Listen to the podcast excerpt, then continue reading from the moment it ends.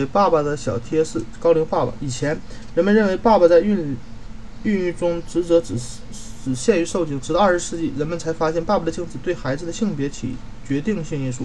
直到近几十年，研究人员才怀疑高龄爸爸的精子可能会增加妈妈流产或胎儿生出生缺陷的风险。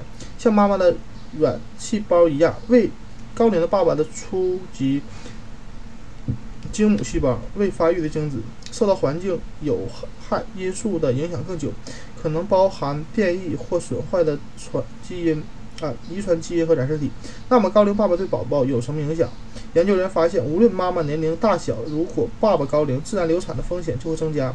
另外，如果爸爸年龄超过五十或是五十五岁，与妈妈年龄无关，宝宝患唐氏综合症的概率就会增加。爸爸在四十岁以上，还是有自闭症或其他心理健康的风险也会增加。准爸爸年龄较大，是否额外多做一些检查？